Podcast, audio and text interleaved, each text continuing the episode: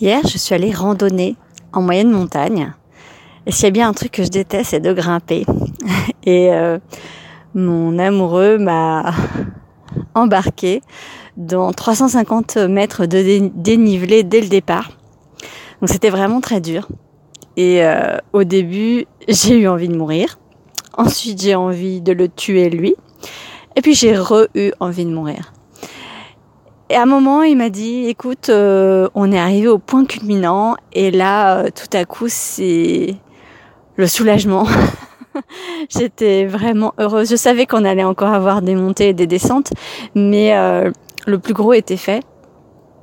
Et, et ça m'a vraiment fait penser à, à ces moments qu'on peut traverser quand on est entrepreneur où c'est dur, c'est dur, c'est dur, c'est dur, et tout à coup, au moment où on s'y attend pas trop, ben, ok, on est au point culminant ou au point le plus bas, ça dépend de son état d'esprit.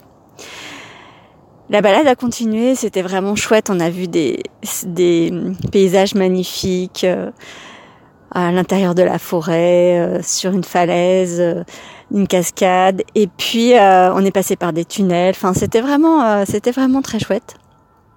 Et sur la fin, j'en pouvais vraiment plus. On était presque à 15 km de marche et j'avais les pieds en compote de chez Compote.